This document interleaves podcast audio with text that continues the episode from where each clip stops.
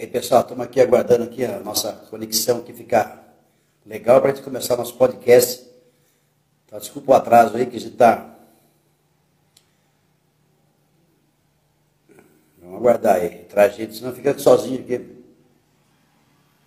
Né? Essa pandemia já basta. Aí, rapaz. O que, que eu faço agora? Deixa eu ver. Rapaz. Quando eu, é, quando eu criei o podcast, né? Pra, aí sim. Olha eu aqui. Olha aí, aí. Rapaz, quando eu criei o podcast, eu. A minha ideia, na verdade, era. É, eu fiquei feliz porque me senti meio criança, sabe? Toda, toda pessoa mais velha, né? Velha, tem um lado criança eu tenho. Muito é, é, como chama, externado em mim esse lado, né? eu vi a possibilidade, então, de você é, criar uma coisa para você brincar, trazer todo mundo para cá para conversar, contar sua história e tal. E eu vi que, de repente, as coisas eram mais sérias, cara, e eu precisava ser, ter mais, é, como dizia minha mãe, ter mais juízo, entendeu? Não podia ser aquele cara que crianção. Mas eu fiquei feliz, cara, porque eu, eu, eu, eu sou bastante reconhecido nas noites e quando as pessoas, quando eu passo por alguém, alguém fala do podcast e tal, eu fico muito feliz. Trouxe várias pessoas aqui e tem bastante gente na, na fila pedindo para vir, eu fico contente, pessoas, como já, é, tem uns caras que são mais simples que falam, pô, mas só leva figurão lá, mas não é um leva figurão, leva as pessoas, meus amigos, pessoas que, que tem, todo mundo tem história para contar, né? Não é só rico que tem história, né? Quem tem mais, o pobre tem mais história do que rico, rapaz. Rico não Quem tem desafio. Tem história. Pobre, pobre tem. Bom, sem mais delongas aí, né? Vamos, vamos hoje, ah, ele é, ocupou um lugar que muita gente gostaria de estar, né? Com toda certeza, né? Mas ele, como a gente é, disse, divulgou no assunto aí, deixou de ser funcionário público para se tornar, se tornar não, para voltar a ser um vendedor ambulante. Cara, é uma história legal, a gente vai saber por que, por que aconteceu isso. Enfim, todos esses detalhes a gente vai debater aqui, porque a gente vai conversar com o nosso amigo, o dono do. É... Leve sonho. Ah, então. Roger Almeida ou Rogério Almeida? Os mais chegados, Pode ser Roger Almeida. Aí... que Rogério é um nome muito sério. É, é, é exatamente. Agora que minha mãe fala para mim Salvador, minha mãe falava Salvador, eu sabia que o negócio era sério. Salvador já tá suave, entendeu? Isso. Rogério, cara, você tem tanta coisa para falar aí, cara. Eu estou muito feliz de poder estar com você aí, porque né, você é amigo da gente, você conhece há tanto tempo aí, eu, eu pude acompanhar a sua caminhada aí na, pela vida, né, sua, nas peripécias pela vida aí. Então, né, dá o seu olá aí para a galera aí. Oi, galera. Primeiramente, obrigado aí, Vador, pelo espaço, pelo convite. Queria falar para você, tem na mesa aí na sua frente, tem uma sacola aí que eu trouxe uns sonhos para você. Aí sim, cara. Ufa, a primeira convidada que traz alguma coisa que até agora só estava tendo prejuízo, cara. Dando copa para um, é, para agradar o cara, bicho. Aqui, obrigado, Deus abençoe. Bom, Rogério, é, é, você, né, desde menino, né, cara, você batalhou, eu lembro de você, batalhou, você não, toda a sua família, né? É, Sim. Como todo mundo, né, batalha, né, não tem ninguém menos. E, cara, eu vi que você é um rapaz, né, tem, tem todas as, as qualificações para ser um, um empreendedor, como você é hoje. Mas vamos deixar essa, essa charada aí, da, por que, que você mudou lá para o meio da conversa. É, de onde veio o Rogério Almeida? Quem é Rogério Almeida? Hoje, o Rogério Almeida é, é o primeiro de sonhos, se não me engano. E fora isso, não tem muito o que falar mais, porque os últimos cinco anos aí, a minha vida foi só é, sonho de manhã, sonho à tarde, então Rogério Almeida hoje é o vendedor de sonhos e provavelmente você por muito tempo ainda. Legal. Mas fala para mim, é, o Rogério Almeida vendia sonho desde quando, desde criança? Ou você, alguém ensinou você a fazer sonho, né? Tem que ter, tem que ter uma raiz disso. Que, que na época Sim. você começou, não tinha. Aí você começou a vender sonho, não tinha YouTube ainda para ensinar, né? Eu aprendi. Eu aprendi faz 10 anos que eu comecei a vender coisa na rua foi com 9 anos de idade. Então, é, chegou no tempo que comecei né, com 9 anos e passei minha adolescência trabalhando com isso. E aí chegou no tempo já de arrumar emprego e tal, e acabei né, rumando aí por lado dos concursos públicos. Passei por vários lugares trabalhando como funcionário público, alguns deles temporários, outros é, até fui efetivo, mas eu acabei pedindo demissão desse trabalho. E até chegar hoje, né, onde eu estou aí já com praticamente cinco anos nessa empreitada aí, de trabalhando por tempo. Mas, o Rogério, fala para mim, é, você fala, eu aprendi a, a, a, ser um vendedor de sonho, mas alguém teve que passar isso para você. Você não, como falei na época. Não, é, você aprendeu. Quem te ensinou a fazer sonhos? Ah, entendi. Foi minha madrinha. Aprendi a fazer sonho com a minha madrinha. Dá para falar nome? Assim, não pode? Em 2010 em 2010, eu, eu tinha saído da prefeitura de Tatuí, estava aqui trabalhando na rodoviária quatro meses, e acabei sendo demitido. E passou aí um mês, eu não sabia o que eu ia fazer. Meu pai, na época, me falou: por que, que você não vende sonho comigo? A gente divide o que a gente lucrar e você vai se mantendo aí. Passou uma semana trabalhando com meu pai, eu percebi o potencial que tinha para vender isso. E resolvi ganhar tudo sozinho, né? E aprendi a fazer por conta própria. Pedi para minha madrinha para me ensinar essa receita. E desde então, é, praticamente eu não parei mais de fazer sonho. Você largou, você abandonou seu pai, seu pai deu ideia, você chutou ele. sim. É. O meu, pai, o meu pai, na época, ele também vendia. Meu pai fazia os sonhos dele. Ele tinha meus irmãos menores lá, o Felipe e a Jaqueline, que moravam com ele. Ele colocava os dois para trabalhar também com isso. Então, ele já fazia. O que ele fazia para mim era um a mais. E aí, uma Entendi. semana depois, eu falei, não, peraí. Né? Fiz a matemática lá, se eu aprender, que é uma coisa que não é difícil. Eu vou, eu vou ganhar tudo. Né? A gente sempre quer ganhar mais, né? Então, na matemática. Não nessas palavras que você usou aí, mas deixei, deixei o meu pai de lado. Entendi. Na matemática você aprendeu conta demais também, né? Adição. Mas é, é, eu lembro de você, né, fazendo essa, essas vendas aí. Não, não, lembro se era 2010, parecia que era antes, cara, mas né, não, esse não veio o caso.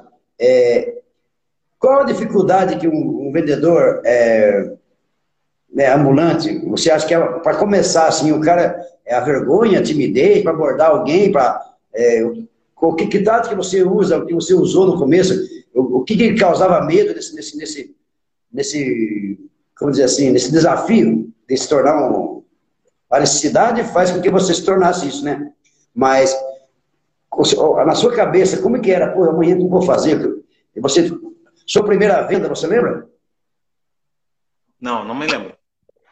Não me lembro porque é, quando eu quando eu comecei na rua em Tininga, eu já estava fazendo sonhos aos finais de semana, de demissão do último emprego, aos finais de semana eu já fazia os sonhos. Então, vamos falar para você assim, quem foi a minha primeira venda, eu não me lembro não. Mas, você falou aí na questão da vergonha, é uma coisa que eu tive assim por muito tempo, viu? E atrapalhava bastante. Mas mesmo com vergonha, né?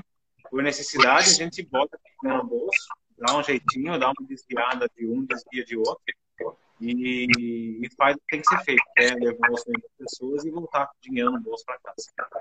Entendi. Eu vendi sorvete também quando era criança, e eu lembro que mesmo sendo falante hoje com mais facilidade, eu tinha dificuldade de, de, de oferecer, aquele medo de levar um não, meio que dói, né? É, as pessoas que. Quando diz um não para o produto que você vende, é como se a mesma sensação de alguém não querer dançar com você, um baile. Não, Sim. É, o sentimento de rejeição, esse sentimento de medo de levar um não, é, é, o que faz com que a maioria das pessoas que tem a mesma ideia, assim, de no momento de necessidade vender alguma coisa na rua ou vender alguma coisa para os vizinhos, só esse medo de levar não já é o suficiente se a pessoa não tiver alguma motivação maior. Esse medo da rejeição é o suficiente para travar a pessoa. Por você gostar de ser um vendedor assim, é, ambulante, viver dessa forma, é, mesmo hoje você tendo sucesso, quando eu postei que a gente ia conversar, várias, vários seguidores né, do meu canal é, lembrou do nome do, do, seu sonho, entendeu? Isso é muito legal, né? Que faz um, é como eu falei agora há pouco para você, né? As redes sociais são que nem, vamos dizer assim a palavra para você, para mim não. É, é, que a gente estava discutindo antes lá, né? As redes sociais, elas iludem você e motivam você a, a criar conteúdos, a produzir conteúdos, mesmo não ganhando nada. Ou seja, você é um ótimo funcionário do YouTube, antes de começar a ser monetizado, de graça e dando o melhor de você. Você acha que é, você, como no seu, no seu empreendimento de leves sonhos, você já chegou ao melhor de você ou você tem mais para oferecer nesse, nesse sentido aí? O melhor está por vir ainda. Entendi. É, a vantagem de você, você produzir, você ser o próprio é, patrão, é aquela motivação que você mesmo, você mesmo se dá, né? Para poder é, sempre buscar coisas novas, ideias novas, formas, estratégias. É aquilo que eu falei para você das plataformas digitais, né? Que você fica aí, é, você resolve fazer um canal no YouTube ou alguma coisa, você se entrega totalmente, foca naquilo mesmo ainda sem ter um rendimento. O caso do, de ser um vendedor como você, por exemplo, você já é motivado cada dia, porque você tem aquela esperança. Hoje eu vendi X, amanhã eu posso vender mais, ou posso vender menos. E, mas já aconteceu de você, por exemplo, de ser, é, ouvir de alguém, assim, ou ouvir falar que alguém falou que, na verdade, você é, prefere essa vida porque, não porque você não gosta muito do trabalho, ou ela é mais trabalhosa tanto quanto? Ah, alguém já falou isso, não falou para mim, mas eu comecei esse trabalho meio iludido, viu? Porque quando eu era, eu era funcionário público, eu trabalhava numa, numa unidade prisional, e, e, quando eu fui para sair, eu achava assim: vou trabalhar por conta própria, vou trabalhar menos, vou ter tempo livre, vou ser dono do meu tempo, vou ganhar meu próprio dinheiro. E, cara, eu estava enganado, porque para fazer funcionar esse negócio e até fazer funcionar, eu tive que aprender que trabalha-se muito mais. Né? É um trabalho das oito horas. Né? Desculpa, não entendi. É um trabalho de formiguinha. Sim, é um trabalho de formiguinha e ele se estende aí por mais, a maioria dos dias estende por mais de oito horas por dia. Mas se você deixou de, você, como falei no começo, você ocupava um, cargo que muita gente sonha, né? E queria ali, de repente você teve essa oportunidade de estar lá e abrir mão disso. É, porque você acha que você tinha uma vida mais fácil sendo vendedor autônomo do que ter, ter que obedecer horário, obedecer patrão, normas e blá, é isso? Justamente. Quando eu tive a ideia de pedir demissão naquela época, eu estava procurando trabalhar menos. Estava querendo fugir de horário, bater cartão, aquela coisa do salário que sempre é, sobra mês no final do salário. A ideia era essa. Eu vou, vou trabalhar por conta própria, vou fazer o meu horário, não preciso sair de casa, ir até o trabalho, vou trabalhar de casa. E foi assim, no começo eu pensava um pouco pequeno, mas mesmo assim comecei. Mas é, cara, é, você acha que você, você se acha um vencedor? Sim. Ué, vencedor que os caras falam, só aquele cara que fala assim, eu sou universal? É. não. Eu, eu, Eu, eu, me considero um vencedor, cara. não entendi. Porque é só o fato de você chegar no final de um dia e estar tudo bem, tudo né, dentro dos conformes, um, um teto e a família tudo bem, principalmente nesses últimos meses que a gente está passando essa, essa questão. Então, todos os dias eu chego no final do dia me considerando vencedor. assim. Você é um rapaz solteiro, certo? Solteiro? Sim. Você acha que se você tivesse uma família que pagar aluguel, água, luz, internet, dois filhos, gás, bababá e tal, essa, esse seu empreendimento era o suficiente? Da forma que eu vim trabalhando até agora, não. E se você não mudar, você vai continuar solteiro. Eu já, já estou providenciando aí ó, as adequações. Estou Ah. trabalhando mais. Hoje, hoje em dia eu vendo é, de três a quatro vezes mais do que eu vendia quando eu comecei.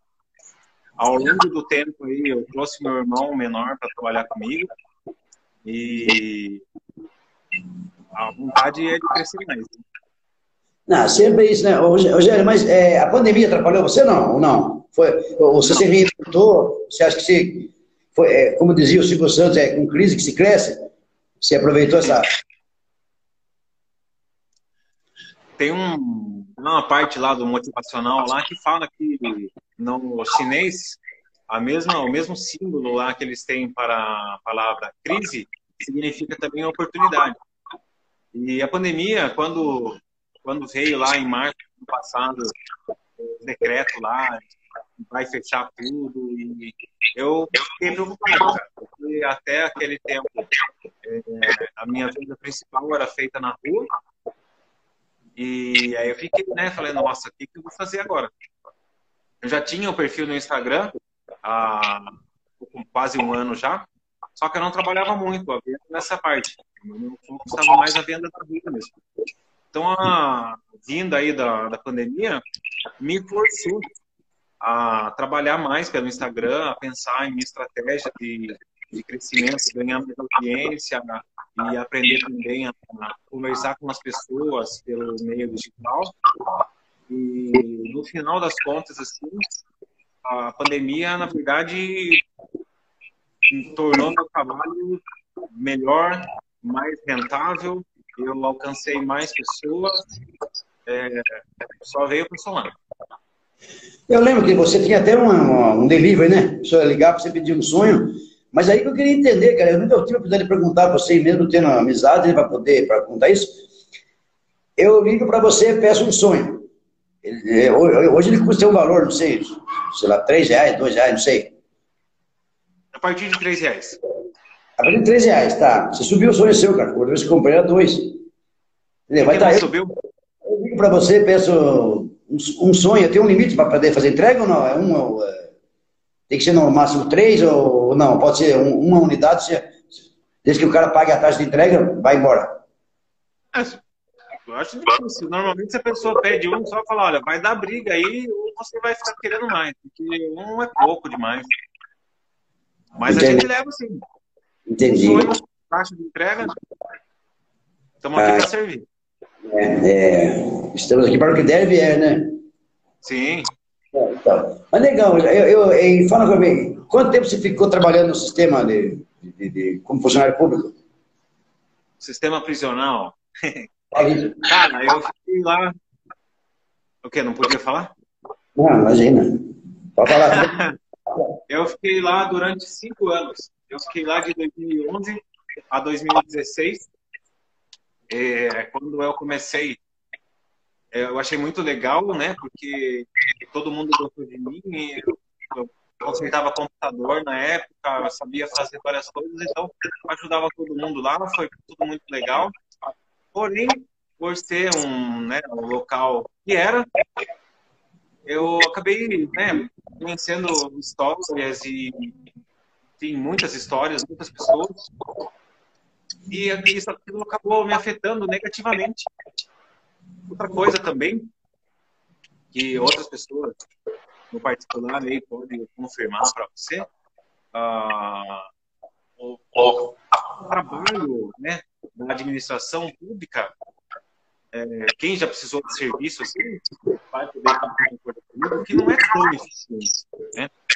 Então, você chegava num ponto é, seu trabalho era barrado porque tinha um plano não estava com tanta pressa, não estava tão comprometido assim.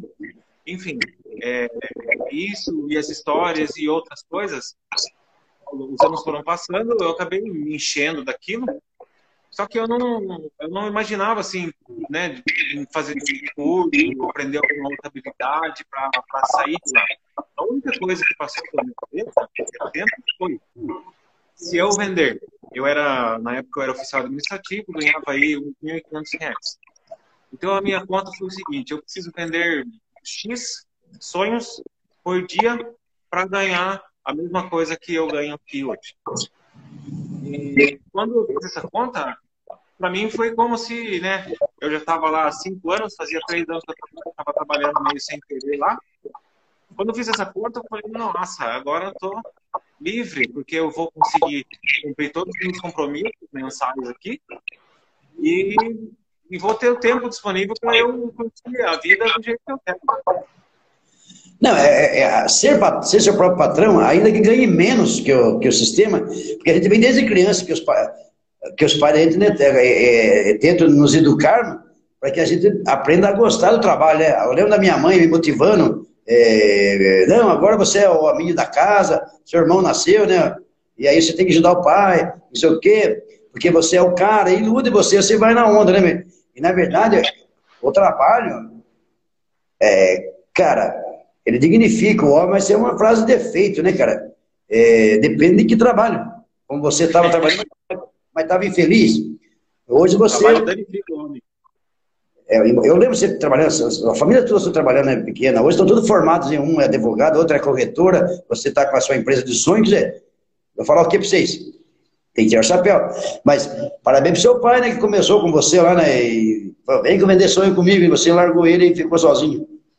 Sim, sim. É. Pai, felizmente eu não pude estar perto dele tanto, né, o tanto tempo que eu queria, mas nos últimos anos de vida dele aí, pelo menos nos últimos cinco ou sete anos de vida dele, a gente ficou bem próximo, a gente ficou amigo mesmo. E na, ele estava com problema de saúde, né? Desde 2012, ele faleceu em 2017. Então ele estava com problema de saúde já desde 2012 e eu é, vendo aquilo, né? E vendo a situação dele, falei, deixa eu aproveitar esse tempo aqui porque ele não gostava de se cuidar, sabe? Então ele era um pouco. Largadão? Usava um pouquinho para a questão da saúde lá. Ele tinha problema no rim, problema no fígado já. E, Camisa aberta, cigarrão na orelha. Né? Deixa eu aproveitar aqui enquanto ele está por aqui, porque depois eu não vou ficar aí chorando, me arrependido, me arrependido aí, porque não aproveitei. E, assim, tirei o melhor que eu pude dele naquela época. Entendi. Além de você, é, o trabalho que você faz hoje é um, é um trabalho né, que, que você também está trazendo o seu irmãozinho junto com você, né? Com a mesma. Que ela é por sinal é Jeremias também. Sim. É, é, muito, é, é você é muito, tem muito irmão mais novo Jeremias e eu tenho o irmão mais novo Jeremias também. É, não sei se vai ter no kits, meu. Não sei não. Não sei quem está levando vantagem ou não, mas estamos kits. É, você acha assim que cara, o trabalho, ele só, é, ele só, é, só traz prazer para você quando você está feliz com ele, independente do salário. Você está fazendo algo que você gosta de fazer. É, mas, Rogério, e a música? Onde que entra a música na sua vida? A não, música. você é, da família sua, pelo menos é só você que canta. Não, não, tem a, a doutora Gisele também canta, né? Sim, a Gisele canta, o Fernando canta, é, acho que só. Tem que comprar um karaokê para cada um na casa. Ah, eu tenho meu violão, né? Ah, você gosta do, do, do acústico, né, cara? Sim, voz e violão, é... sou fã demais. Mas eu percebo que você não curte muita música. Poucas coisas de MPB que você curte. Você curte mais internacional? Sim, é, além, do, além da música, eu sempre gostei muito de língua estrangeira. Então, é, é, eu gostava de, desde sempre, eu gostava de ouvir as músicas e ia procurar o que, que significavam as letras. E, com isso, eu acabei aprendendo inglês. Então, é, como tem muito mais conteúdo também em língua inglesa, eu né, pode passar uma impressão assim para as pessoas que eu gosto mais de, de música estrangeira do que música brasileira, mas na verdade eu gosto mesmo que as outras pessoas é que como eu aprendi inglês eu consigo cantar. A vantagem de você, a gente que não, que eu nunca fiz inglês, nem quero fazer, não tenho intenção de ir embora para os Estados Unidos, não tem nada a ver. Mas a vantagem da gente que canta, cantar inglês num lugar que, que ninguém sabe inglês, é que ninguém pode criticar você. Não é como o cara vai falar, está inglês errado. Você falou assim que você aprendeu inglês. Mesmo você não vai ter tanta moral para poder me criticar. Eu canto Roses, tudo errado e tu não bate palma. Se o cara canta legal... Não, as pessoas não criticam, não. As pessoas não criticam, não. Elas batem palma. É que eu, eu me lembro de, é, de uma música, né? Quando eu, eu, trabalhava na roça ainda, e eu sempre gostei dela, a música do Pink do Elton John, e eu canto ela, né? Com maior emoção do mundo, mas é, nem sei que ela, a tradução dela, cara. Mas eu, a vantagem de cantar em inglês é que a gente mesmo cria a história da gente, né? A gente faz uma versão, uma versão Herbert Richard da, da, da, música dentro da sua cabeça, né? E, e, toda vez que você vai cantar uma música em inglês, por exemplo, comigo acontece isso, eu, vem a mesma história na cabeça, né? E nunca é um sentimento por alguém, é um, alguém que foi um amor ou um sentimento. É sempre de um momento da vida, de, um, de uma história da, da, sua vida, de uma parte da sua vida, né? Acontece isso com você também, não? Você Sim, gosta de cantar, né? Canta lá, é... Como é que é aquela música do Led Zeppelin que você toca lá? E o sempre gosta de cantar ela. É... Calma, não fala o nome de Pega ah, é muito popular. É... Swift of, of Sing, sei lá, uma coisa assim, tem? A música dele? É, Sultans of Swing. É, essa música é bonita, eu gosto dela, essa mesmo. Então, eu não cantei ela porque o cara fala tão rápido o inglês dela, porque não dá pra, não dá pra se decorar as palavras. Deve, deve, deve, deve. É, essa é complicado. música, ela tem umas palavras. Fala muito rápido. É, não, é, mas é legal, cara. Eu, mas, mas voltando aí à história do sonho. Hoje, não falei para você, suas, suas irmãs também. Tem uma irmã sua que é a. Já está aqui, curtindo nós aqui, acho que é a Jaque. Ela, ela passou por aqui. Ela fala com uma facilidade terrível, né, cara? Ela quase que me convenceu a comprar vários é, perfume dela, ela se comunica com uma facilidade terrível. Você quer que é, a família. De onde vem esse, essa facilidade da comunicação, hein? É genético? Vem do, do, pai, da mãe? De onde vem? Acho que é criação, né? Ambiente.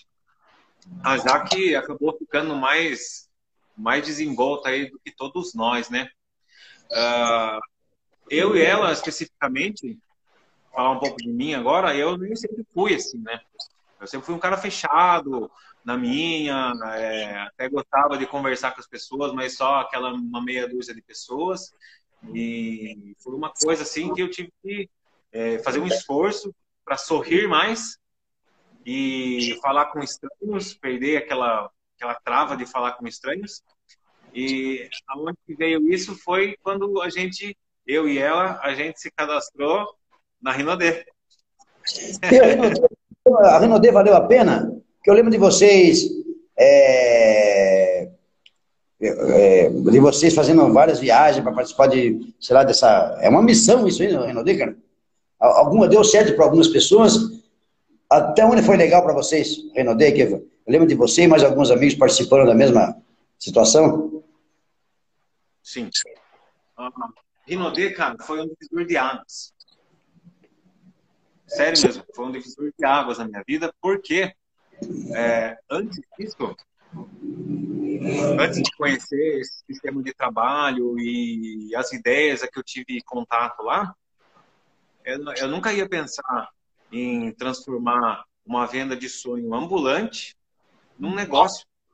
Quando eu comecei a vender os sonhos na rua aqui pela última vez agora em Pinga, foi lá no final de 2016, eu, eu não queria ter negócio. Eu só queria vender meu sonho, suficiente para pagar minhas contas, para né, cumprir meus compromissos, me alimentar, me vestir, morar. E o resto do tempo eu ia ficar de perna pro ar. Né? Eu curtia muito reggae, então eu tinha aquela coisa de dar, de dar uma escapada lá no meio do mato, curtir natureza, ficar de boa. Quando eu entrei.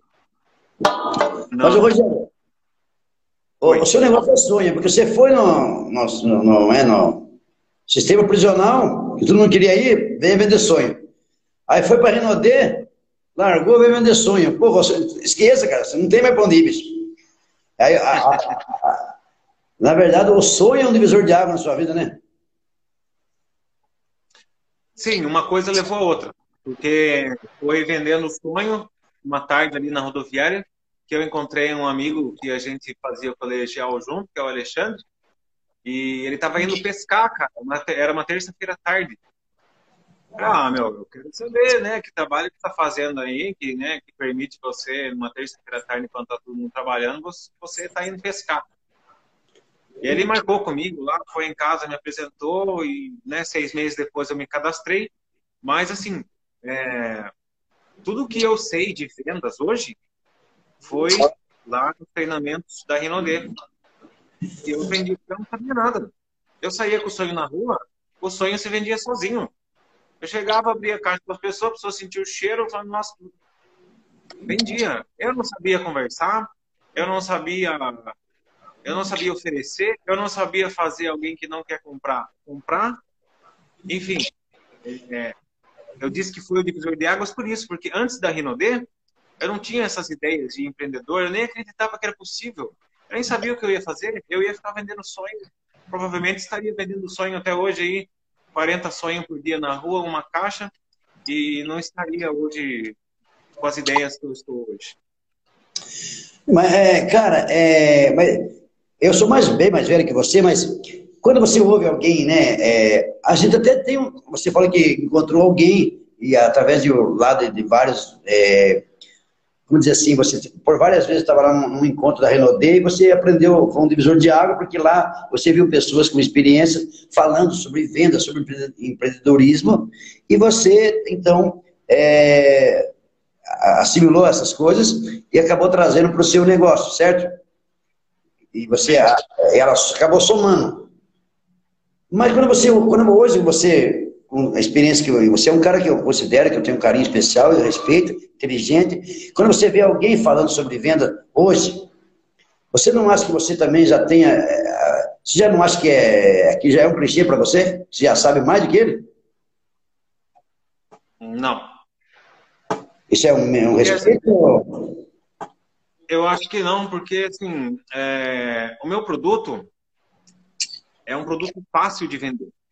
É barato, é uma coisa que a pessoa, na maioria das vezes, já quer. Popular, né? Consumo imediato. Né? É, até estava comparando o outro dia com o trabalho da Jaque, ela é corretora de imóveis. Né? Eu falei, é difícil.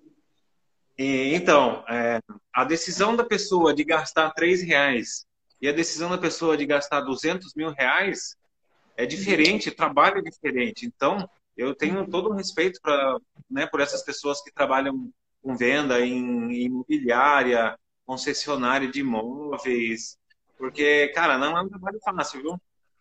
Se você bobear, o cliente entra ali querendo comprar, e se você não souber lidar, não souber fazer a venda, o cara vai embora, vai comprar com outro, às vezes compra com outro na mesma loja que, que você trabalha. Então, eu tiro o chapéu para o vendedor, porque é aquela coisa, né? Você trabalhar com comissão, você nunca sabe, é, depende 100% de você. Entendi. Né, mas, mas você não acha que essa necessidade faz com que você acabe é, se preparando melhor, você mesmo buscando é, formas e estratégias para chegar mais longe? Cara, por muito tempo, embora houvesse necessidade, eu, falando de mim agora, por muito tempo, embora tendo necessidade, eu não procurei melhorar. Eu não sabia que eu precisava melhorar. Eu achava que estava bom. Ah, tá bom, vou pagar aqui. Né? E aí, ao longo do caminho, né, aconteceu alguns tombos financeiros, né, especificamente falando, e me fez parar e pensar e acordar. Falar, olha, não dá para ficar assim. Ou eu encontro formas de ganhar cada vez mais, ou eu vou fazer outra coisa na minha vida. Porque não dá. Sem uma organização financeira e sem aqueles estalos e levantar e, e livro e palestra e curso, você não avança, cara. Pelo contrário, você fica desmotivado. Entendi, cara, mas é. Que legal, Rogério. É, eu vejo que você está feliz realmente, você está fazendo pedalando aí, está sempre de boa aí, sorrindo, feliz com a vida. É, hoje. Sim, cara. É, por isso que eu falei, você é um vencedor. Porque vencedor não é o cara que. O cara que tem tanto dinheiro nem, nem tem tempo para poder ser feliz, igual a, a gente é hoje, entendeu? Esses desafios que a vida oferece para a gente, ela se torna, mexe com a sua autoestima. Para que você possa provar para você mesmo que você é capaz de chegar lá e, e virar o jogo, que é o que aconteceu com você. É, nem sempre as pessoas que têm mais dinheiro, é, elas são vencedoras. Porque, porque se a pessoa tem mais dinheiro, cara, ela não veio, ela, não, ela não se fez sozinha. Ela já veio de um lugar lá que, que sei lá, da família que tinha uma, uma, sei lá, melhores condições de dar um estudo, de pagar faculdade e tal. O que não é o caso seu. Você fez faculdade? Fez? Não fiz, não. Eu comecei duas e parei as duas. E fazia, foi vender sonho? Na época, não. Eu é. tinha começado, logo que eu saí do colegial, eu tinha entrado na faculdade de Direito né, seguindo, a, seguindo a prescrição da família. Mas é, três meses depois eu saí e falei, olha... Por que prescrição da família? É, tinha algum advogado da família antes de... Vador, você sabe, Vador, todo mundo, todo mundo da minha família, com exceção do meu pai e, de alguns outros tios, é, o pessoal é todo trabalha no, no meio jurídico, né? Meu tio mais velho era motorista no fórum, os outros foram tão, alguns já, acho que a maioria se aposentou já, mas todos foram oficial de justiça, trabalhavam ali no fórum, então é, sempre a carreira que foi aconselhada para gente, eu e os meus dois irmãos mais velhos que crescemos juntos ali na casa da minha avó, a, a recomendação sempre foi essa. Olha, vocês vão fazer a faculdade de Direito, né, para poder prestar concursos aí de nível superior e né, viver tranquilamente, sem muita apreensão. Então, eu comecei. Pode falar. Não, não, não pode ir, continua. Eu não, só ia comentar que eu comecei a faculdade de Direito lá em, em 2007. Fiquei três meses e logo saí. Não, isso aqui não vai dar para mim, não, porque tem que estudar muito. Mas e, e você, você falou, fez duas vezes a mesma coisa? Não, depois eu, uns anos depois, para para correr o risco lá de pegar um cargo de diretoria no presídio, eu iniciei um curso de pedagogia. Esse eu fiquei mais tempo, fiquei dois anos fazendo pedagogia, mas eu desisti também porque é, já não era do meu interesse mais assumir diretoria lá naquele lugar e então acabei largando da, daquela faculdade de pedagogia que eu tinha começado especificamente para isso. Ou seja, você estava lá ainda com um sonho na cabeça. Eu não estava pensando em sonho época, mas sabia que eu queria fazer alguma coisa para me livrar daquela rotina, né, de estar naquele lugar ali escuro. Para mim era um lugar muito escuro, assim, com pouca luz. Aquelas pessoas que sofrem muito lá dentro, eu queria sair de lá. Uma vez eu falei para você que a mãe da gente ama tanto a gente, mas que às vezes ela se torna até meio terrorista, né? Porque ela bota... Terrorista, eu lembro você falando isso. Não é verdade?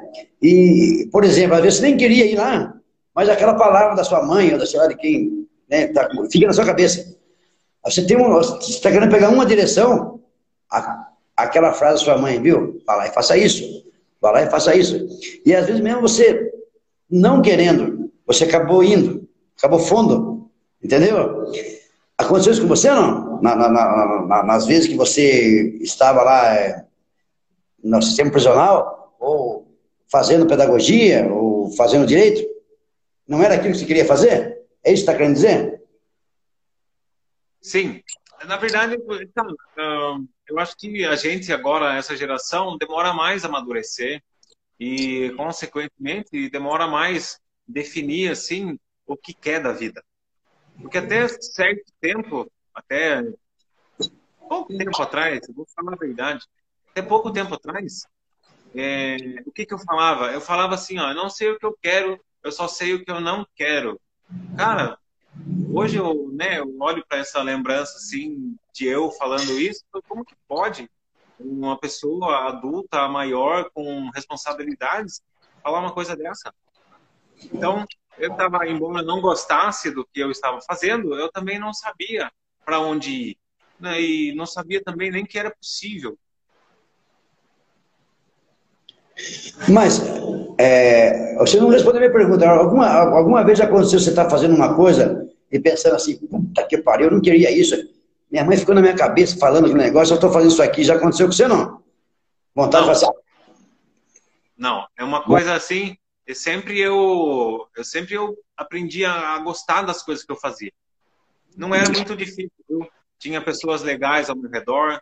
O trabalho, né, os trabalhos que eu tive nunca foram muito pesados e sendo também funcionário público, eu tinha um pouco de tempo livre no trabalho, então era uma coisa assim meio equilibrada. Tinha a parte chata do trabalho, mas tinha também momentos de risada ali, descontração, então esse sentimento eu, não, eu nunca tive, não.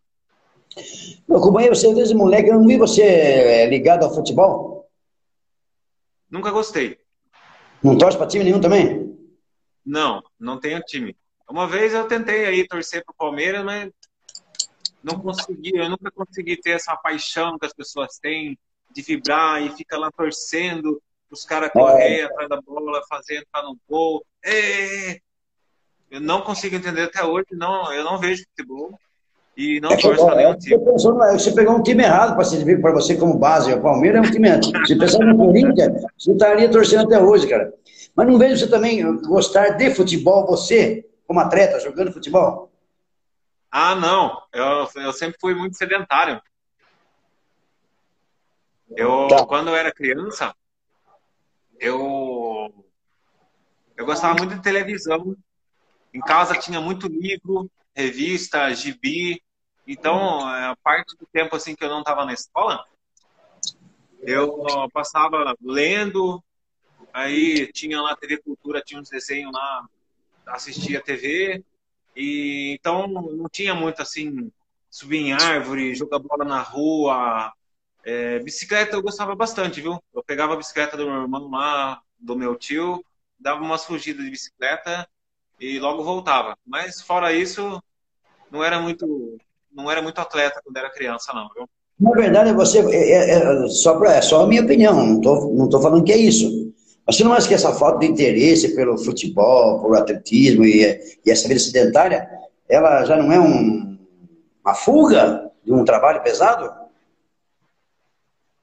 Acho que não, Vador.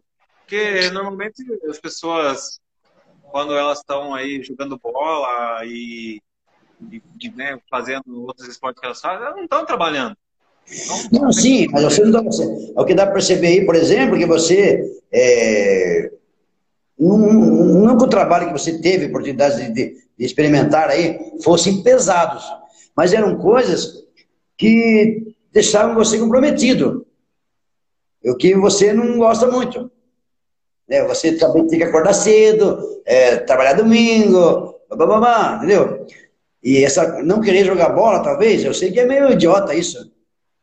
Mas, assim, também dá preguiça, às vezes. Você vai ter que ir lá correndo, você acha, é meio louco, né? Porque você tem que ir lá, ficar correndo para lá e para cá e tal e tal e tal. É só um ponto de vista, entendeu? Uma tese. Às vezes que eu tentei jogar bola na escola, os meus colegas mandaram, mandavam eu sair da quadra, porque eu era muito ruim. Aí você, você, você viu isso como um bullying? Saiu não, fora? Aí o que eu fazia? Eu ia sentar, eu ficava lá, sentava e ficava conversando com as meninas enquanto a galera jogava bola na hora da educação física. Não passou disso. Mas é. É quando a gente, tem uma, a gente é menor de idade, né? A gente tá na, na escola, tem um monte de filha da puta lá que tira a gente, sabe? Os caras que são mais experientes, que tem mais manha, que fazem mal pra gente, na verdade, né? E que você não, não dá nem pra contar na casa, senão a mãe ainda quer cobrar a bronca do cara, né? Porque a mãe tem mania de querer ser o, seu defensor, né? O seu, é, sei lá, o, seu homem de ferro, ir lá e brigar. Então, muitas vezes na escola, não sei se aconteceu com você, eu me senti ameaçado, me senti zoado, e mesmo assim, sofrer com isso, não ter coragem de contar para a mãe, com medo que ela fosse lá, e o cara que, que zoou eu ainda batendo em mim e batendo na mãe junto, nos dois juntos, né? Então eu acabava ficando em off e sofria. Já aconteceu, aconteceu, aconteceu isso com você na escola? Então, como eu comecei com nove anos a sair para a rua vender, era coxinha e bolinho de frango que a minha avó fazia. Muito e bom, pessoal. Certa vez, já acho que na sétima, oitava série, chegou lá na. Chegou essa notícia, né, desse meu trabalho na, na sala de aula, e um, tinha um carinha lá que ficava lá, ô bolinheiro, ô bolinheiro. Eu até cheguei a reclamar disso, né, pra, pra mãe Helena, minha avó, e ela falou, meu, você é o quê? Você é bolinheiro mesmo? Então, você deixa ele falar, você não liga e tá tudo certo. É, a mãe, também, a mãe, a mãe, a mãe, eu falei pra você, mãe, a gente é meio terrorista, você não acredita, cara? É verdade. É, eu lembro de uma vez que eu estava na escola e eu trabalhava na roça, então é, eu sempre vi os caras que buscavam água, é chamado de bombeiro. Então tinha 40 pessoas trabalhando lá e tinha um trouxa lá que pegava um galão, ia lá, buscava água, mas eu via aquilo para mim como se fosse um status. E um dia eu pedi, Pô, não deixa eu dar água pro pessoal, né? E o cara resolveu, 50, eu resolvi dar conta do recado. Aí um dia na escola lá, a professora, quando começa o ano, né? Ela. Pô, cara, é... ela começa a fazer aquelas perguntas de sempre, né? Seu nome, seu pai, o que, que você faz? Pô, todo mundo com uma, uma posição assim, chique, cara. Um era escritório, outro era cobrador de ônibus, outro sei lá onde, blá, blá, blá. Aí chegou na minha vez. E você, Salvador? Eu falei que eu era bombeiro. Pô, tudo, a, a classe toda riu, cara. Eu cheguei a chorar, cara, de, de vergonha, cara. Fiquei vermelho pra caramba. E fez mal. A professora riu também. Eu fiquei com. Não com ódio, não fiquei com ódio dela, cara, mas eu achava que ela devia dar uma bronca na classe, né? Eu esperava isso dela, né? Ó, o que, estão rindo? Só que ela entrou na onda, na onda também de rir, aí eu comecei a chorar, acabei dormindo na, na, na carteira, cara. E aí, para piorar mais a situação ainda, eu dormi, esqueceram lá, ficaram com dó de mim, esqueceram de mim lá. Eu, uma hora, a mesma professora me acordou para ir na, na lousa. Eu fui sem saber o que estava acontecendo, acabei tropeçando na cadeira dela, quase derrubei ela da cadeira, virou um inferno na minha vida, cara. Que, ah, aí fui para casa, eu queria contar para minha mãe, né? O que aconteceu? E aconteceu, aconteceu com você. Eu falei, mãe, é, aconteceu isso e aquilo. Eu falei que eu era bombeiro, e a, a professora, todo mundo deu risada. Eu falei, mas por que você ficou triste? Você é bombeiro mesmo? Quer dizer, minha mãe não me ajudou em nada também. Eu quase que aproveitei para pular no pescoço da minha mãe, que era mais fácil do que pegar turma, todo mundo da escola lá. Mas, Rogério, é, conta uma história, uma passagem bonita da sua vida que você acha que, que valeu a pena, uma coisa que você, você deixar lembrada, de lembrança aqui. Cara, quando eu eu tive um acidente de moto, né, em 2019. Foi aí que começou a cair minhas fichas. Porque eu me vi impossibilitado de trabalhar, sem nenhuma reserva financeira, morando sozinho. Se não fosse a minha madrinha ir lá no hospital e me oferecer abrigo, eu não sei como teria sido a minha recuperação, que eu fiquei, né? Eu, eu teria uma cirurgia, eu fiquei quatro meses sem poder trabalhar. E, cara, foi aí que eu falei, caramba, meu, eu não posso continuar desse jeito, né? Eu achava que eu estava abafando, eu o vendedor de sonhos e, né, as pessoas elogiando e tal, só que as pessoas, é, como elas só veem um pedaço da nossa imagem, um pedaço da nossa vida, então muitas vezes parece uma coisa muito bonita, uma atitude assim, né, ousadia, coragem, só que é, até aquele momento eu estava brincando de ser empreendedor. Eu já estava aí dois anos participando de, de palestra, de treinamento na Rinode e livros, já tinha comprado alguns livros também sobre empreendedorismo, só que é, naquele tempo eu estava mais preocupado em parecer do que realmente ser. E, aí, nesse momento, eu parei e pensei, falei, nossa, eu preciso é, agir como, como homem crescido, né?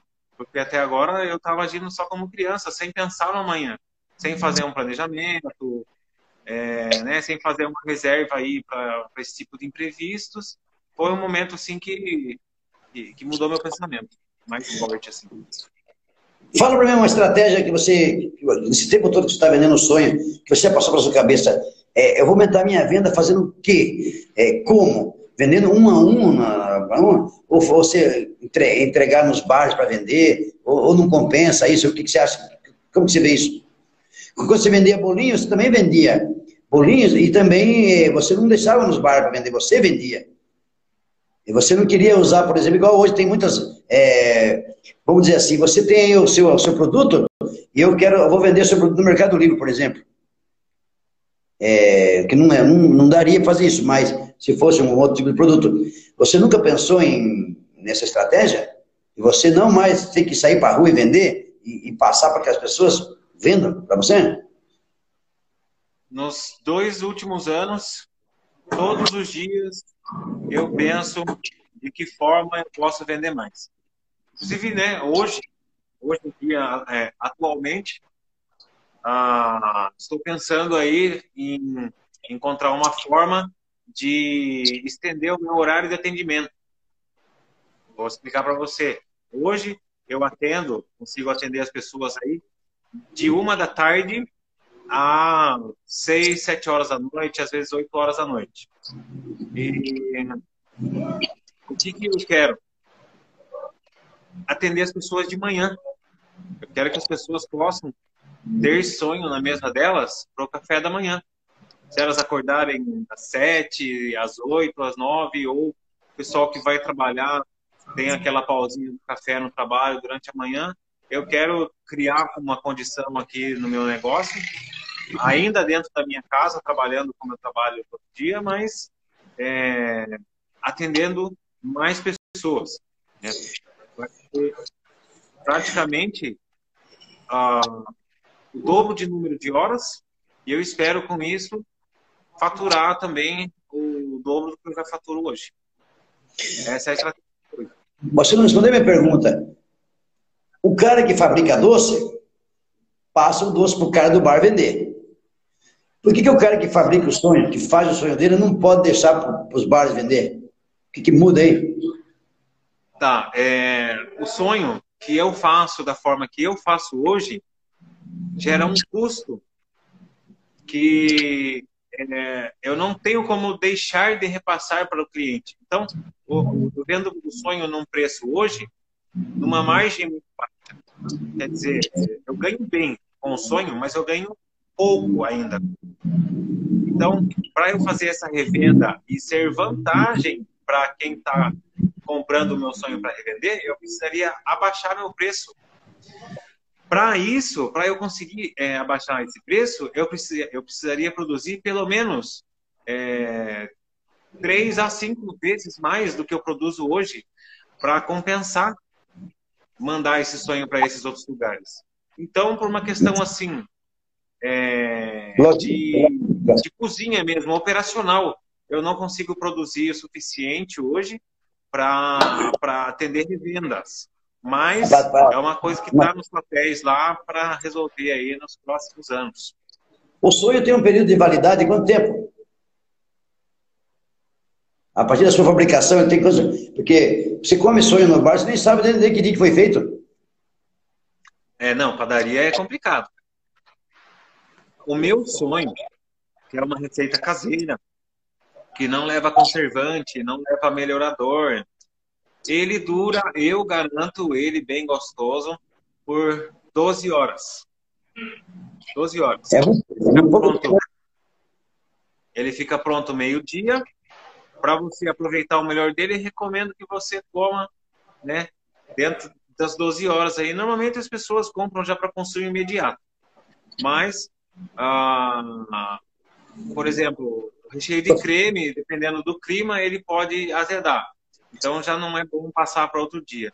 É 12 horas de validade aí, máximo 24 horas. Você acha que o cara que inventou conservante vendia sonho? Provavelmente não. não. Pô, é muito pouco tempo de, de, de durabilidade, né? Porque se um cara que começou lá em outra época, ele deve ter usado isso aí para poder. Eu já comi sonhos né, nos bares, embora estivesse gostoso também, eu nunca me preocupei com essa história de melhorador, conservante, entendeu? Agora que as pessoas falam muito, né, que, é, sobre essa, essas, essas, esses quesitos aí, entendeu? Mas é, eu nunca me importei, talvez, porque nunca fez, fez mal para mim, né? E realmente seus sonhos são muito gostosos, muito maravilhosos. Eu já, né, já consumi várias vezes. É, só não consumo mais porque eu estou tentando fazer uma dieta aí, sabe? Fazendo uma dieta. Eu peguei sua dieta, então. Eu coloquei dois sonhos na mesa para você, hein? Não, não, não, mas isso aqui eu vou comer porque é, é pecado, né? Então, tudo que envolve pecado, vamos deixar de fazer, filho. Ô, Rogério, fala uma coisa pra mim. Você. Uma coisa engraçada na sua vida aí. Coisa engraçada? Você contou um negócio triste. Cara, uma coisa engraçada, não, para mim não foi engraçado, mas para quem tava lá e quem me encontra às vezes lembra disso dá risada até hoje. Você estava falando de escola, tempo de escola, eu me lembrei.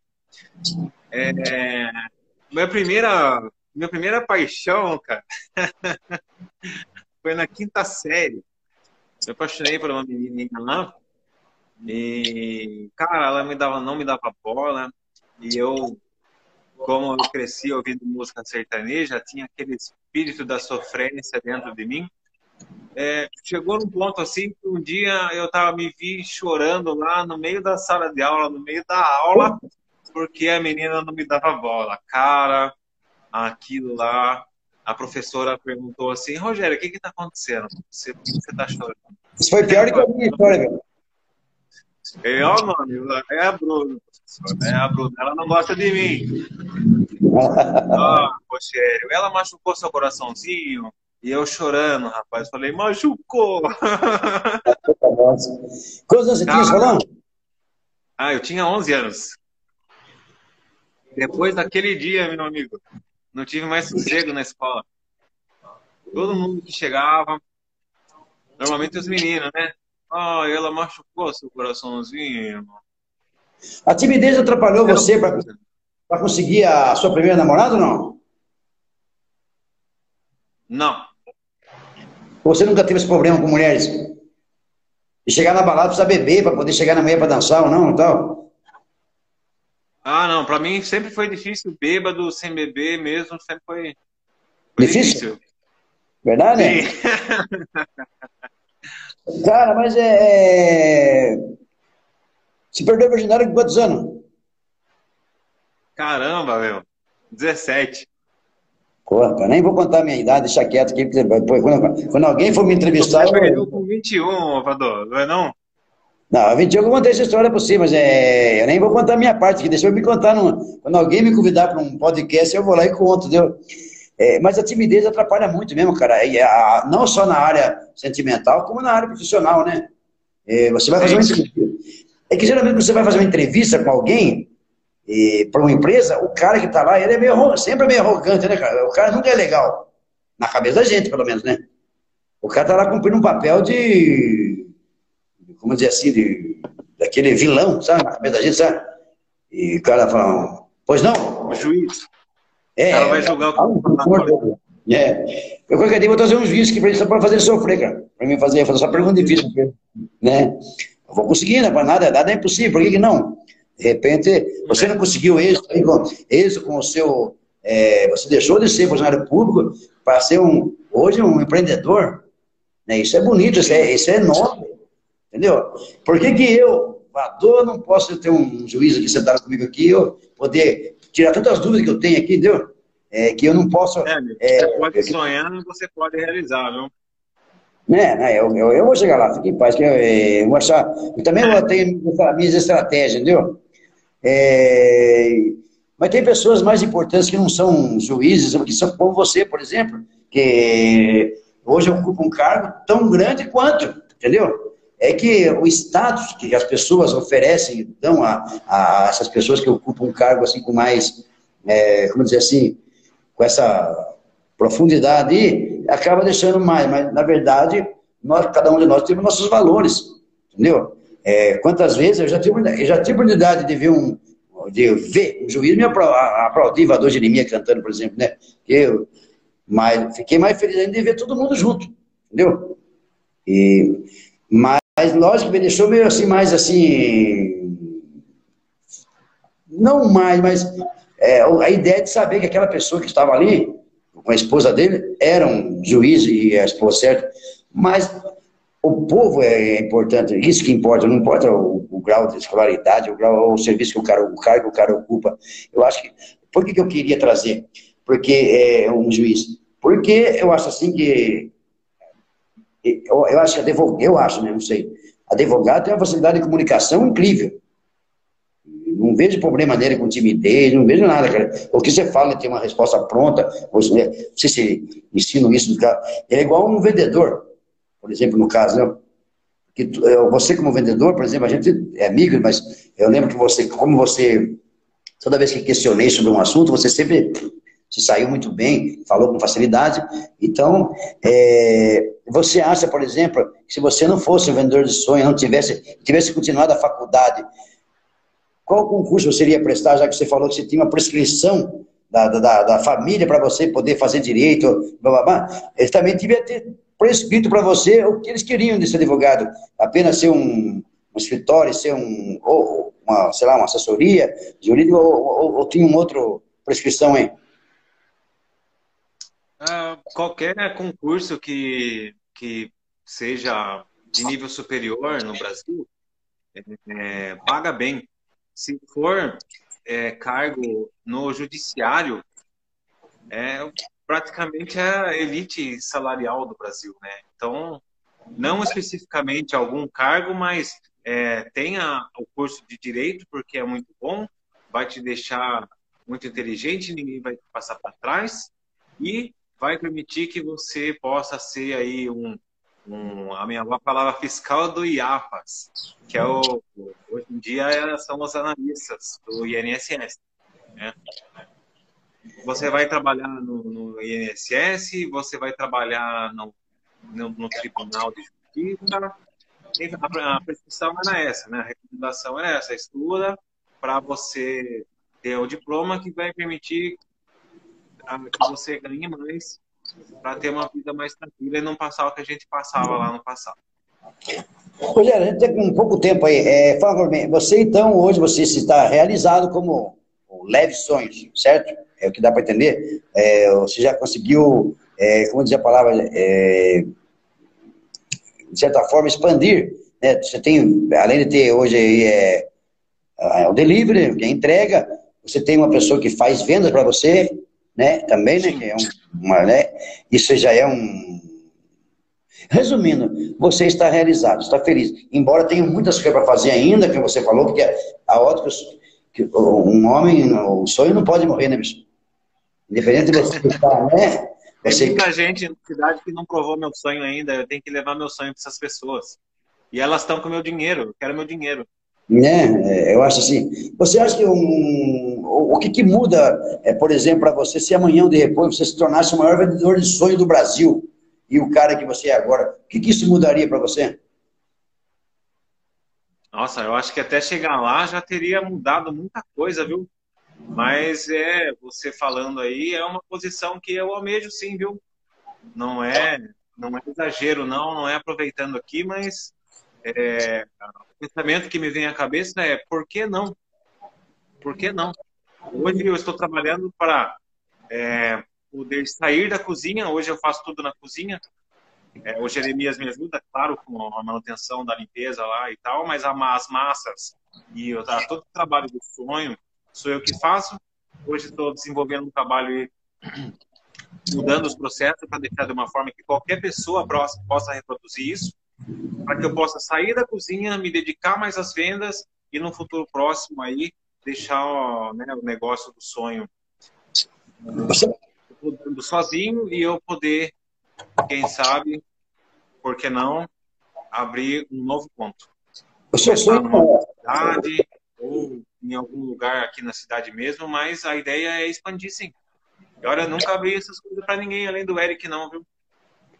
Viu? É... Você, você prefere. Quando eu comecei a cantar, eu via muitos cantores como meus ídolos, né? E eles seriam como as minha referência, o meu. É, enfim, né? A gente fica pagando pau para tudo, todos esses caras lá. Mas aí, de repente, num tempo da, da minha vida, eu, eu, eu, comecei a pensar, talvez por. Lógico que tem cantores que eu admiro, né? Sempre vai ter alguém que, que a, gente, tem que tirar o chapéu, tem que aplaudir. Mas você, como empreendedor, né, você segue alguns exemplos ou você quer dar exemplos? Cara, eu estou começando, um pouco atrasado, acho, mas é, eu me sinto assim muito no começo então, eu me inspiro bastante e procuro pessoas para me inspirar. Eu tenho no meu Instagram pessoal, eu tenho um Instagram pessoal, né, que não é esse Leve Sonho. No meu Instagram pessoal, eu sigo somente é, perfis grandes, pessoas que, que, que eu gosto assim, da mensagem deles, eu gosto do trabalho deles e eu quero aprender com eles. Então, eu me coloco todo o tempo nessa, nessa posição de aprendiz. Claro que se alguém quiser começar da mesma forma que eu comecei há cinco anos atrás, eu tenho uma certa bagagem, consigo é, contar um pouco da minha experiência para a pessoa e, de certa forma, ajudar ela nesse começo. Mas eu, por enquanto, você... sou o menor ainda. Só você sabe fazer o sonho que você vende? Ou é só você que faz ou tem mais alguém que ajude você? Hoje só eu faço. Hoje só eu faço. Eu tenho Você YouTube. que isso já, já não é um, uma falha? Sim, exatamente. É, essa, é, essa é uma das coisas que eu estou trabalhando para mudar hoje. É deixar o processo de uma forma que qualquer pessoa consiga reproduzir o sonho na mesma qualidade ou parecida ou, se possível, até melhor. Por quê? Você, é. Para eu conseguir produzir mais desse mesmo sonho, que é a receita da minha avó, que é uma receita bem simples e que tem aquele certo jeito de fazer para ficar bom, como você já conhece. É, então eu preciso que outras pessoas possam aprender essa massa também para que eu possa sair da cozinha e trabalhar só nas vendas. Você já disponibilizou a, a receita do seu sonho na, na, nas suas redes sociais? Ou você é igual a alguns cantores que eu vejo que gravam e, segura o playback só para ele?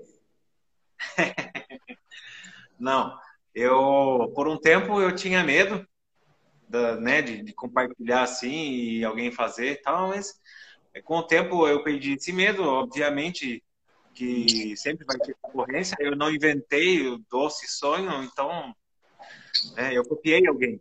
Copiei a minha avó, que copiou alguém, que copiou alguém. Então, qual o problema de alguém me copiar? Por isso, eu fui lá no YouTube, gravei numa tarde de domingo o processo, parte do processo, e está disponível lá no YouTube. Receita Sonho Caseiro, Rogério Almeida. Quem tiver curiosidade pode acessar lá e assistir. Parabéns, amador, assim, mas dá para a pessoa praticar. Teve até seguidores, clientes meus aqui do Leve Sonho, que reproduziram essa receita. Isso é legal, né, cara? Mas é que bonito isso, sabe por quê, cara? É, porque às vezes você, quando você, você bota a fé que aquela receita é você que, que é o pai dela, praticamente, ainda que você, como você falou agora há pouco, ser copiado é ser reconhecido, entendeu?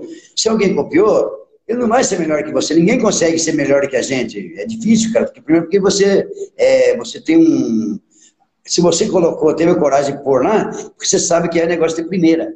É um negócio que as pessoas Como você falou aí, o cara compartilhou, copiou, porque é um negócio bom. E isso lhe dá mais credibilidade. É... Você vê, por exemplo, aí, é, você falou que tem um perfil é, é, pessoal no Instagram que segue só os grandes, né? Essas pessoas que estouraram no norte e tal. Mas, mas o que você sabe, principalmente, o que faz. Você segue os grandes, concorda comigo? Mas a sua avó, quem nem é tão grande, que lhe deu a oportunidade de você estar aí hoje como empreendedor. E aí, como você explica isso?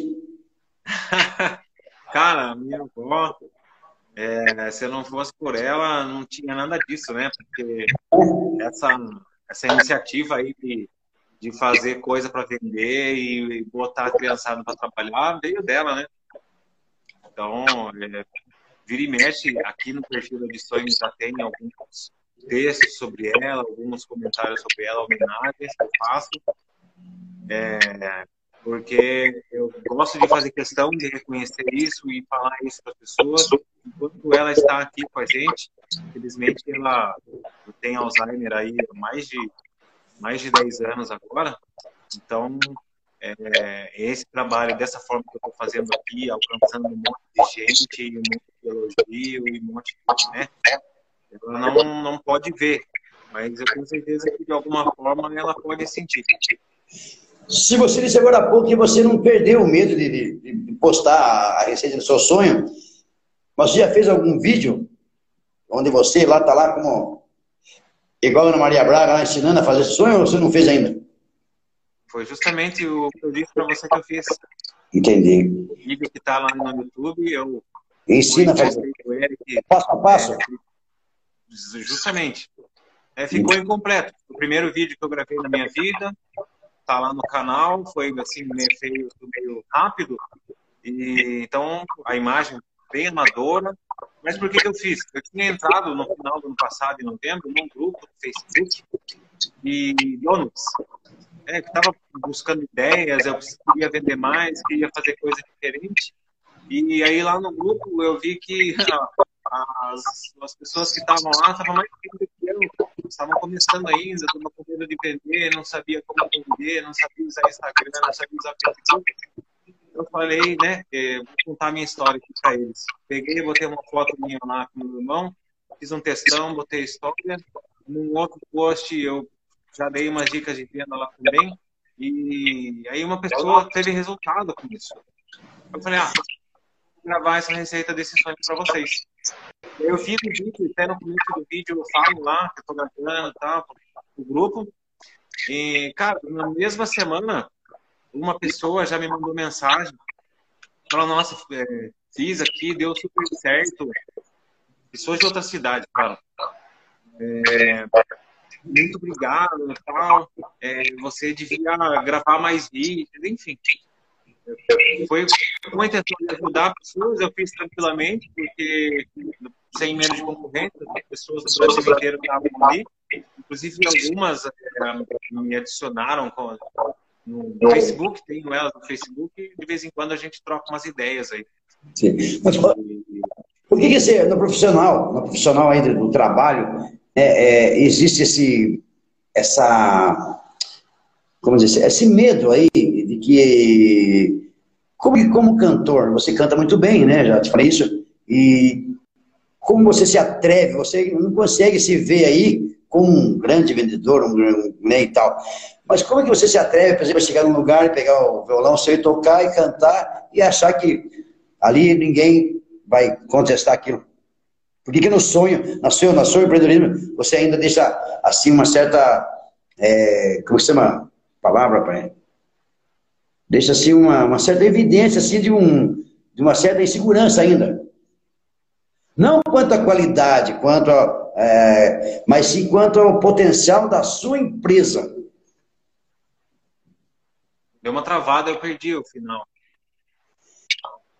Eu falei para você que, como cantor, você vai lá e canta, independente de se estiver cantando lá, o, sei lá, qualquer cantor que seja, por bom que seja, você chega lá e você tem a coragem de, você tem a segurança de chegar lá e cantar, certo? E saber que você vai agradar.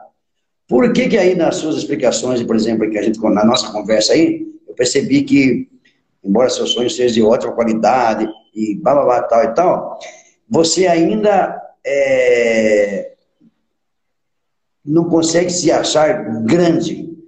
Você segue um perfil de pessoas grandes. Por que, que elas são grandes? Porque elas começaram há tempo e, conseguiram montar um, vamos dizer assim, um império é, vendendo, fazendo a mesma coisa que você.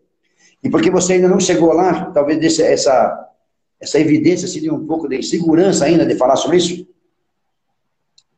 Cara, eu não, eu não considero uma insegurança. É, eu considero mais uma posição assim de, de unidade mesmo, porque por muito tempo eu bati no peito e sou isso, sou aquilo, sou isso, sou aquilo. E no fundo eu estava me enganando, cara. Eu não, não era nada daquilo. E aí quando né, as fichas começou a cair, eu falei, peraí, deixa eu falar um pouco menos e começar a fazer um pouco mais e me colocar no meu lugar aqui. Então, quando eu falei que, que sigo lá perfis de grandes pessoas, foi justamente isso que você falou aí. É, são pessoas que são reconhecidas hoje por um trabalho que elas começaram aí há 12, é, desculpa, 10, 15, 20 anos atrás. Entendi. Rogério, se você fosse deixar uma mensagem hoje aí para para finalizar nossa conversa aqui, é, você, para quem está desempregado hoje, você motivaria essa pessoa a fazer a mesma coisa que você? porque é fácil, mais simples. Essa pessoa poderia, por exemplo, é, ligar para você e falar assim, pô, cara, me ensina a fazer isso. Eu estou desempregado e tal, eu posso. O que você pode fazer para você me ajudar aí a, a... Ou você ensinaria ele, ou você traria ele para sua, para suas vendas? Ah, vai depender do perfil da pessoa, né? Sim. É, qualquer pessoa, qualquer pessoa que me procurar hoje para pedir ajuda, é, seja para produzir sonho, fazer sonho, vender, eu vou ajudar com toda certeza. Mas é, se uma pessoa, se é um, um, homem, uma mulher, uma pessoa que está desempregada hoje, é, eu digo que comece a fazer qualquer coisa. Qualquer coisa serve. Não precisa ser especificamente sonho, mas qualquer coisa que você compre por um e venda por dois, já vai servir como um começo, né? Vai tirar a corda do seu pescoço, financeiramente falando, e vai te dar o tempo que você precisa aí para ou encontrar um novo emprego ou seguir carreira mesmo. Se, se estudar empreendedorismo, encontrar a forma de, sobreviver. Você falou aí que não lhe faltam nada hoje, né? que está feliz, realizado e tem muitos projetos dentro, aqui dentro para melhorar ainda mais, ainda tal. Eu, eu sei que você é um cara inteligente, já vi que a gente já conversou várias vezes sobre isso, e sei que você tem toda a possibilidade do mundo de avançar ainda mais, chegar bem mais longe do que você já está, entendeu? Mas deixa uma mensagem para o pessoal aí, que, a nossa audiência aí, que curtiu nosso podcast aí, do, do Leve Sonhos para o pessoal aí. Bom, a mensagem que eu deixo é, né, parece um pouco motivacional, aquela coisa, mas é, tudo que você acreditar que é possível, é possível. E tudo que você acreditar que não é possível, também não é possível. Eu gosto muito dessa frase, uma frase do Henry Ford. É, e a história vai longe aí. Mas é isso, é acreditar, não ter medo de arriscar Saúde e paz, o resto, o resto a gente corre atrás. Roger, você obrigado por estar com nós aí, cara. Tenho certeza que o pessoal curtiu aí. Eu vou deixar, né, em breve. É... Imagina, rapaz, é, foi muito gostoso bater papo com você, que a gente tem uma certa liberdade de conversar, cara. É, a gente fica meio limitado, mesmo conhecendo você, é, a gente fica meio limitado, cara, porque, é como eu te falei, a gente tem que saber é, o que eu não posso falar aqui para não, para que o assunto flui, mas foi muito 10, eu gostei muito, foi 10. Eu que agradeço você por ter aceito e a gente, né, espera aí. Eu... Galera, um abraço para todo mundo aí, até a próxima. Valeu, Rogério! Valeu, Vador, sucesso aí, cresce muito.